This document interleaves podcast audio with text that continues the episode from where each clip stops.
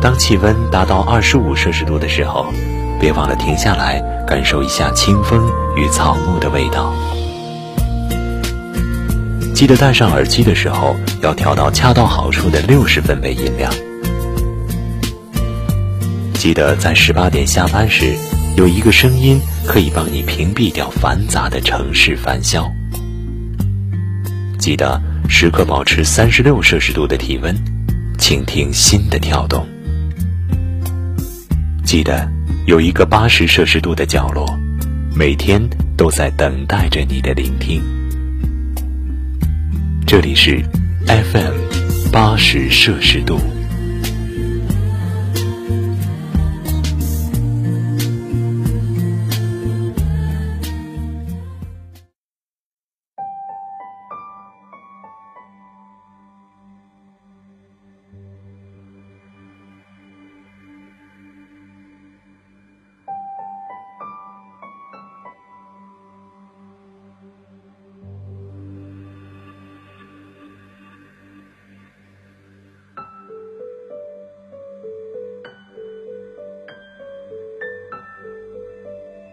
各位耳朵们，大家好！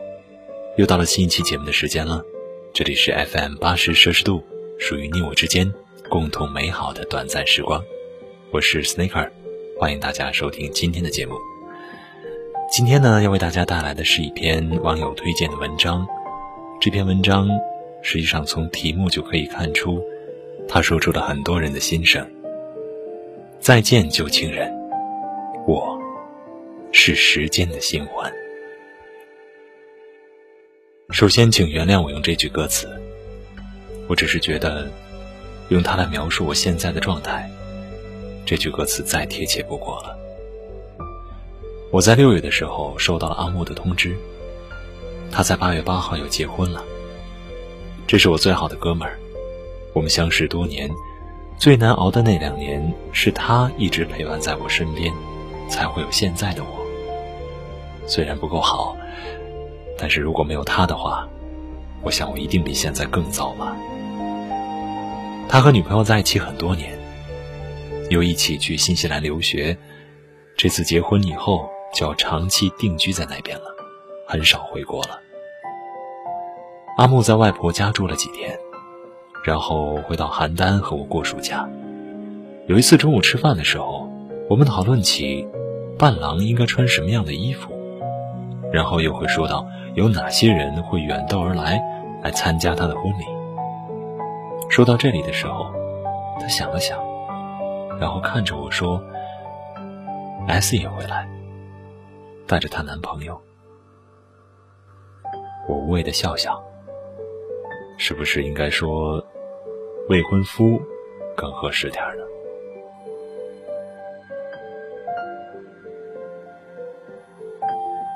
其实你会来，我一点也不意外。毕竟当时你也和阿木以及阿木的女朋友一起在国外留学，住在一间公寓。这么多年的朋友，来参加婚礼也是应该的。带着你男朋友一起来，也是应该的。不像以前，偶尔听到你的消息，还是会心里感到颤抖。虽然与我。现在再听到你的名字，反而波澜不惊，像是从来不认识。下午，阿木打电话说你们到了，晚上一起吃个饭。我没有犹豫，一口应了下来。我之前想过，再见到你的时候，我应该是控制不住的紧张，没完没了的换衣服，想穿什么见你才会更好一些。见面的时候，也可能会刻意去回避看你吧，大概就是这样。但是我没有，我只是简单弄了弄头发，随便翻出一件 T 恤和短裤就穿上了。因为我没有考虑你会不会觉得我穿什么好看，穿什么不好看。反而是我喝多了酒，会频繁的上厕所，所以可能穿短裤会更方便点吧。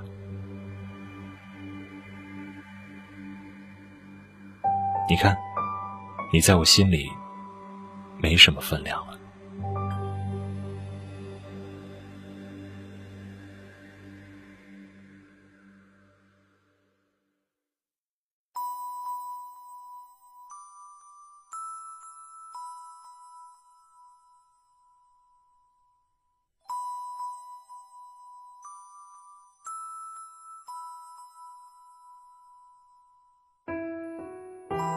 我推开包厢门的时候，你们都已经到了。我看到了你身边的男孩，坐得端端正正，算不上一眼看上去就觉得很帅气，但是五官也长得规规矩矩，非常耐看。个子蛮高的，在身高一米七零的你旁边，显得也是很合适。他应该知道，或者隐约能够感觉到我是谁，对我笑得很礼貌，但是很真诚。我没第一眼去看你，而是去看这个男孩。好吧，我承认，我还是有点介怀，或者说，更多的是好奇。谁知道呢？我们每个人都落落大方，每一次的推杯换盏，每一次的曲意逢迎，我和你都能说上一两句话，客气，但是并不生分。我和你。都是极会把握分寸的人，场面上的功夫做得比谁都漂亮。这一点看来，我们都没变，值得感到欣慰。和你碰杯喝酒的时候，你随意说了一句：“我觉得你长得越来越帅了。”我笑着回答：“现在有人疼，有人爱，日子过得顺风顺水，自然人就会变得越来越帅了。”你也笑笑。又喝了一杯。我没想故意拿话噎你，我说的是实话。我现在的生活就是这样，因为你而愁眉不展、郁结难平的日子早就过去了。你打一开始就不应该有这种奢望。我会一直爱你，或者我会一直把你放在我心里，因为要知道，情话再怎样深重。也会随着时间的稀释而变得大打折扣。左耳朵进，右耳朵出的东西，没有必要放在心上。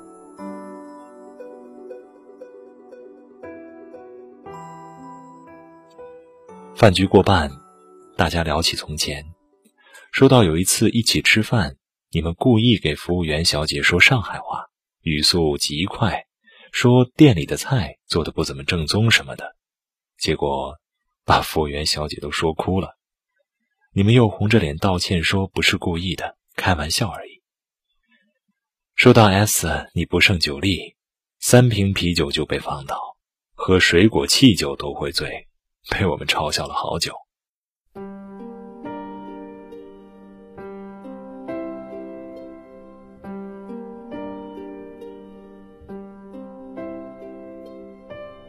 说起了很多。也忽略不提很多，就是我和你在一起的那些日子，大家都很有默契。为了保持对于过去事物应有的缄默，也为了给你身边的男孩足够的尊重。如果说一定要说起从前，和你分手以后，我过得也不是很愉快。我年轻的时候也相信时间可以疗伤，但现在发现。是个伤口就会留疤，所谓的去疤不留痕，都是胡扯。我无法像你一样，哪怕心中有再多不舍，也会挽起别人的手订婚。我无法像你一样，可以给一个毫无感情基础的人一个正大光明的名分，却无法给自己爱着的人一段名正言顺的感情。你说父母命不可违，你还说生活在这样的家庭，你有你的身不由己。你说的最多的就是你爱我，说的更多的是你什么都给不了我。有很长一段时间，有关于上海、新西兰之类的字眼，我都闭口不提。我身边的朋友也是，有关于你的一切都变得敏感。我像是清理病毒一样。扔掉了你的裙子，你送我的衬衫和鞋，全都送人。香水倒进马桶，情侣的水杯、白色的匡威 T 恤、背包和钥匙扣等等，也都打包扔了，清理的彻底又干净，就像你从来没有来过一样。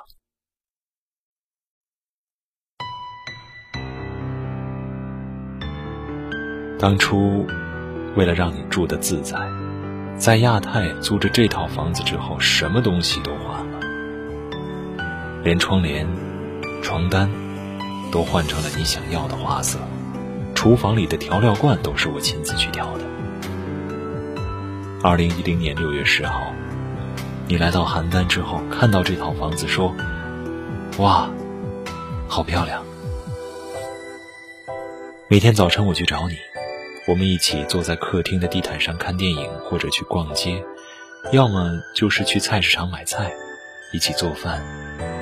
晚上我送你回家，你在上楼之前总会抱抱我。你说你最怀念的是午后我们一起洗过碗之后，你在客厅画画，我在书房写稿，安静。但又有一种不动声色的亲密。和你分手后的第三天，我去退了房子。房东阿姨看到只有我一个人，问了一句：“小伙子，你女朋友呢？”我没表情的说：“死掉了。”然后我迅速有了新的女朋友。你沉不住气问我是不是故意的，我只说你不用管。最后，你近乎恼羞成怒的骂我无耻，骂我没女人就不能活。我还是没什么反应，因为我知道，你是不服气我这么快就别了旧爱而有了新欢。你觉得我就是故意在折腾自己，拉黑你所有的联系方式，邮箱也申请了新的，即使这样，还是会把那些数字流利的背出来。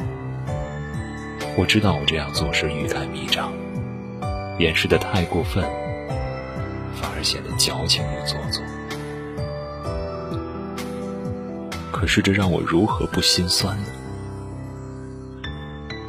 然后几次的分分合合，直到彻底分手分干净，我用了一年的时间来调整自己。当然，这期间消耗了不少的酒精和烟草。以及我早已记不清样子的几任女朋友，都说双子花心，但话说回来，又有几人做得到阅人无数呢？又有几个人甘愿背上情场高手的名声呢？盛赞的背后，总是有着更多恶毒的怨味，如同扎进心脏的芒刺。疼得要命，但是却束手无策。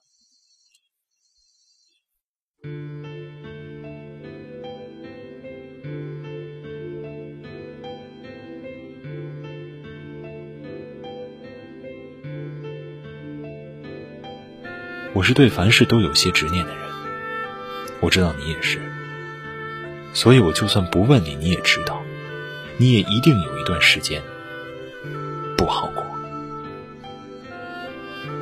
这一年我没有联系你，你也是。我觉得我们给了彼此充分的尊重，这样就好了。现在再见到你，就像见到旧时好友，觉得亲切，觉得你和你身边的男孩挺配，觉得我们现在彼此过得都还不错，挺好的。吃完饭从饭店出来，正赶着打雷，我若无其事的等车。你大概是觉得奇怪，就问了我一句：“你现在不怕打雷了吗？”对，我怕打雷，怕的要命。但是我特别坦然的看着你，轻松的说出：“不怕呀。”阿木在和你的男朋友说着婚礼喜宴的桌上要不要放些鲜花。你趁着这个空档和我聊了两句。你问我最近过得怎么样，身体好一点没，以及我现在的女朋友和我相处的好吗？我一字一句的回答你，让你听得够清楚。我现在过得有多好，多知足。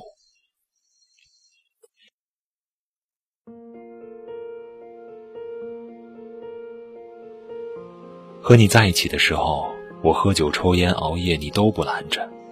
你觉得不该干涉我的生活习惯，我觉得也对。你给了我充分的自由和空间，让我觉得分外的愉快和贴心。你爱我的时候，我相信你是真的爱我。我现在的女朋友和你不同，让我戒烟，让我喝酒要有节制，总之事无巨细的他都要管。我会因为这些和他吵架，和他有些不愉快，但最后我还是愿意改的。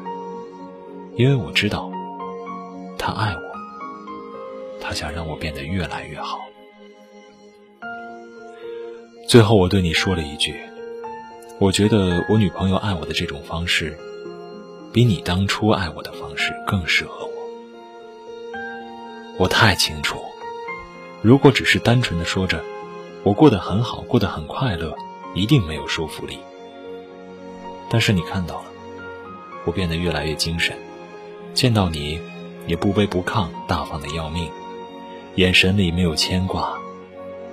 我说起我现在的生活，笑得一脸花枝乱颤，知足的情绪洋洋洒洒的全部泼进你的眼里。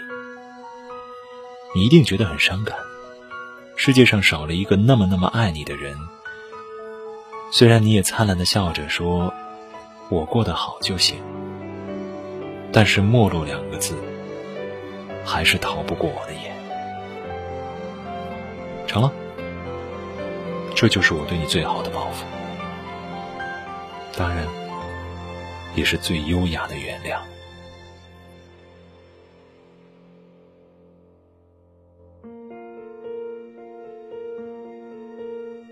临上车前，我握着你男朋友的手说：“改天一块儿去花圃玩。”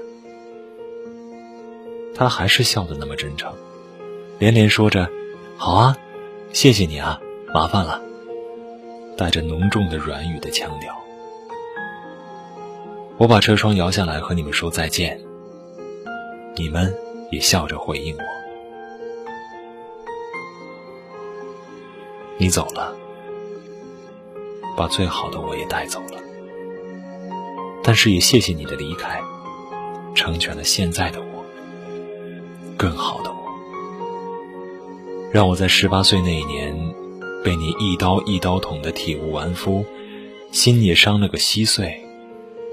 然后我浴血奋战，直到现在没有一个伤口。在最好的年纪，爱上了一个最好的人。再见，旧情人。哪怕你曾经如此伤害过我，但归根到底。也是帮助我成长拔节的人，还是值得感谢。祝你以后也过得好。再见。